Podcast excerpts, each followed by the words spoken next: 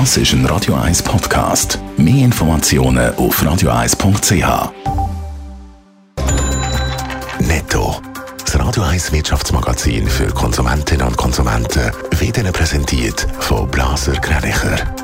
Wir beraten und unterstützen Sie bei der Bewertung und dem Verkauf von Ihrer Liegenschaft.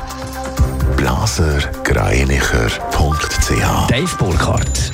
Die Schweizer Börse dürfte zum Wochenstart deutlich im Plus loslegen. Die vorbörslichen Daten von Julius Berg sind der SMI zum Auftakt bei 11.734 Punkten oder 0,8 Prozent höher als noch am Freitag. Von der SMI-Aktie hat Richemont vorbörslich mit über 2 Prozent die meisten Zugewinne.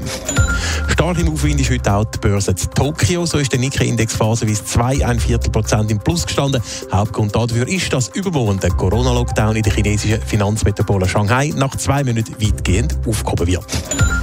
Kuhmilch wird in Deutschland immer weniger getrunken. Im letzten Jahr sind pro Kopf noch knapp 48 Kilo Kuhmilch pro Kopf konsumiert worden. Das sind so wenig wie noch nie seit dem Start der Statistik 1991. Als Grund vermutet das Bundesinformationszentrum Landwirtschaft das verstärkte Aufkommen von Milchalternativen.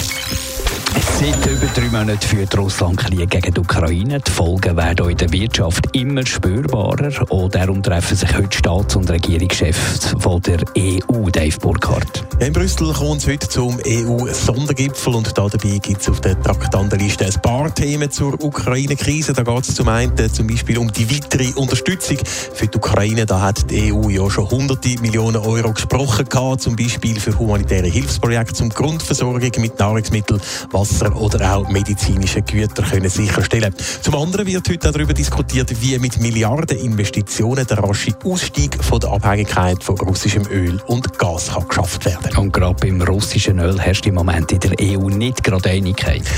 Nein, eigentlich wollen da die meisten EU-Staaten ein Ölembargo gegen Russland verhängen.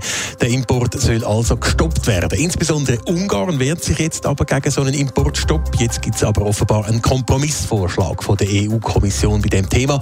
So soll der Import von russischem Öl mit Tanker verboten werden. Durch die Pipeline Druschba darf aber weiter Öl in die EU fließen. Über die Pipeline werden osteuropäische Staaten, also auch Ungarn, mit russischem Öl versorgt. Ursprünglich hat die EU-Kommission empfehlen, dass der Import von Rohöl aus Russland in sechs Monaten und der von Ölprodukten in acht Monaten gestoppt wird. Einzig Ungarn und Slowakei hätten 20 Monate Zeit sollen überkommen. Netto. Das Radio 1 Wirtschaftsmagazin für Konsumentinnen und Konsumenten.